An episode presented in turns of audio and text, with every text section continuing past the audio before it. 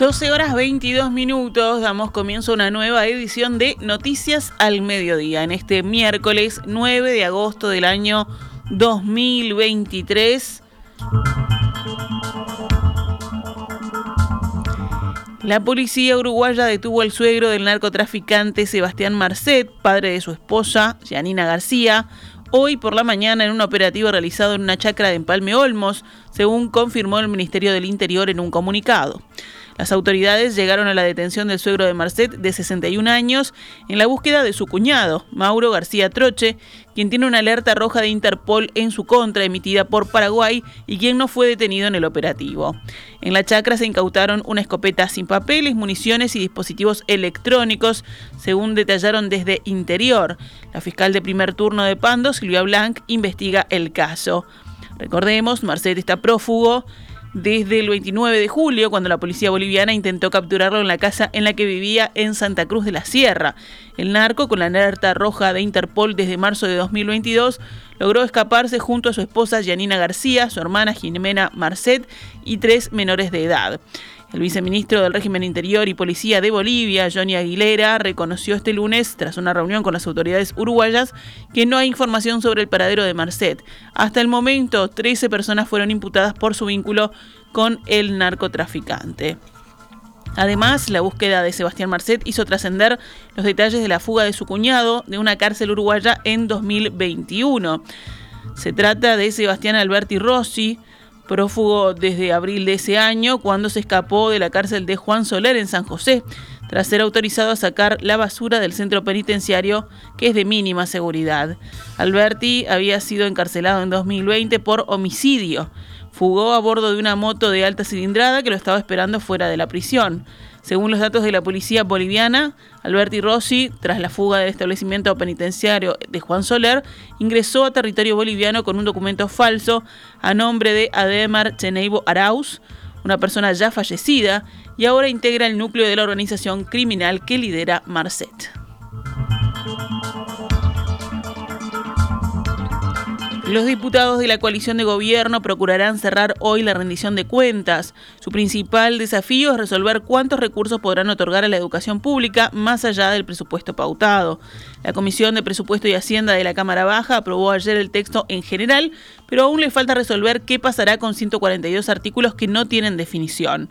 Los legisladores esperan el aval del Ministerio de Economía para utilizar un fondo que la Administración Nacional de Educación Pública mantiene en la Corporación Nacional para el Desarrollo, destinado a obras de infraestructura, a fin de cumplir en parte con el pedido incremental de 63 millones de dólares planteado por ese organismo. Ese fondo supondría unos 24 millones hasta el año 2025.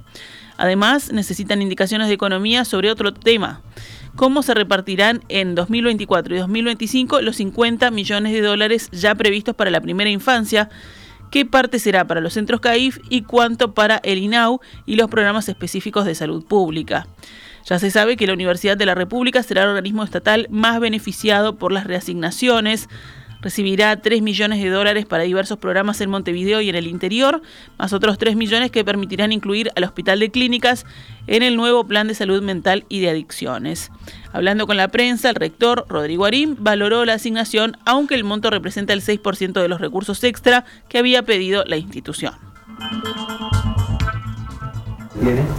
es una señal, sin embargo, importante para el país y para la universidad. Es una señal donde el Parlamento Nacional eh, comprende la relevancia de estas problemáticas y la importancia que tiene el desarrollo en un centro del territorio nacional eh, y de ese lugar creo que, que es algo satisfecho de, de, esa perspectiva. Por eso cualitativamente eso es importante. Por supuesto, desde el punto de vista cuantitativo seguimos afrontando problemas que son severos.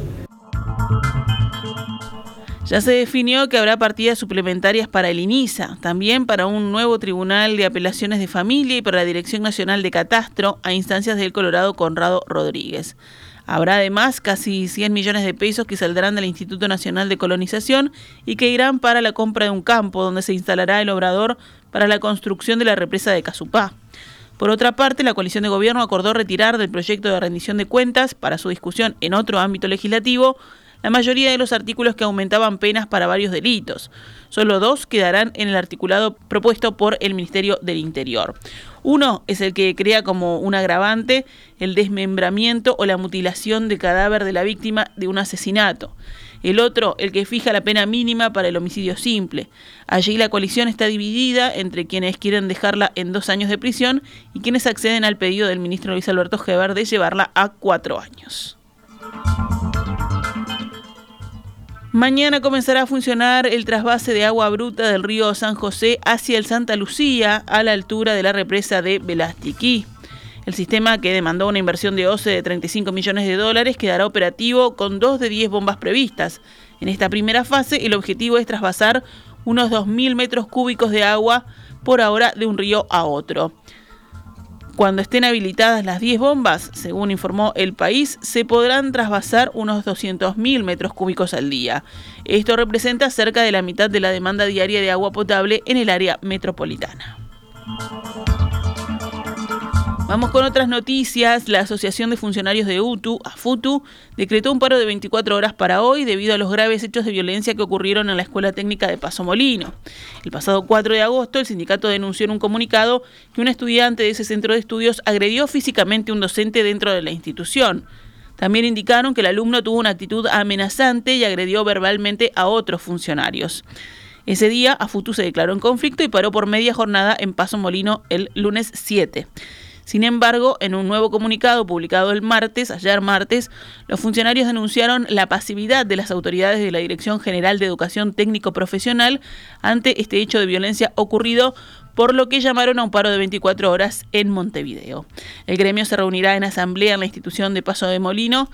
Aquí, a esta hora ya está reunido desde las 12, según informaron en el comunicado.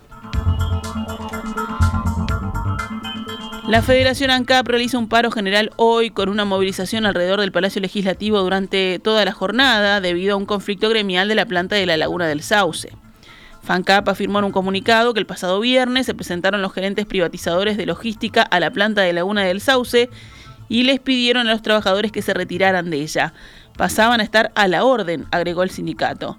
Por otra parte, FANCAP denuncia persecución sindical en la refinería de La Teja, donde los trabajadores denuncian la falta de extintores y completo desmantelamiento de la planta.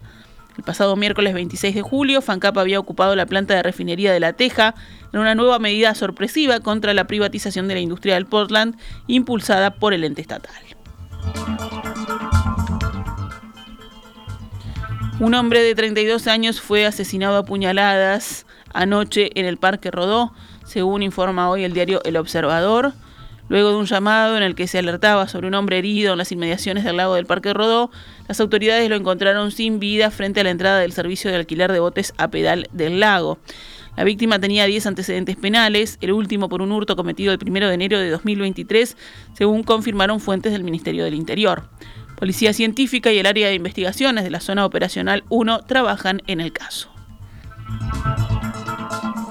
En el panorama internacional, 41 personas, entre ellas tres niños, desaparecieron en el Mediterráneo tras naufragar la semana pasada una embarcación que partió de Sfax en Túnez con 45 migrantes a bordo, según anunció la ONU en Italia, hoy citando a cuatro sobrevivientes. Las agencias de la ONU para los refugiados, ACNUR, las agencias también de la infancia, UNICEF y las migraciones, OIM, lamentaron en un comunicado conjunto este terrible naufragio ocurrido entre el jueves 3 y el viernes 4 de agosto en el Mediterráneo. La embarcación de metal volcó debido al mal tiempo en la madrugada del viernes tras salir del puerto de Fax, según las agencias. Los sobrevivientes, un menor no acompañado de 13 años, una mujer y dos hombres, fueron rescatados por un barco mercante y llevados a la isla de Lampedusa por la Guardia Costera Italiana, según indicaron las agencias. Los migrantes originarios de Guinea y de Costa de Marfil sobrevivieron flotando en cámaras de aire a la deriva durante varios días y llegaron en buen estado de salud, dijo en un comunicado la Cruz Roja Italiana, que gestiona el centro de recepción de migrantes de la isla. La organización confirmó que, según sus testimonios, había 45 personas en el barco cuando se hundió. Ninguno de los desaparecidos estaban emparentados con los sobrevivientes. Cerramos con deportes. Nacional visitará hoy a Boca Juniors por el partido revancha de los octavos de final de la Copa Libertadores. El juego comenzará a las 21 horas y se disputará en la Bombonera, en Buenos Aires. El partido de ida, recordemos, en el Gran Parque Central terminó 0 a 0, con serios incidentes entre la policía y los hinchas ceneices. Hoy el operativo de seguridad será similar al que se aplica en los superclásicos del fútbol argentino, con la participación de unos 1.200 efectivos. Según informa la diaria, llegarán a Buenos Aires unos 22 ómnibus con hinchas tricolores.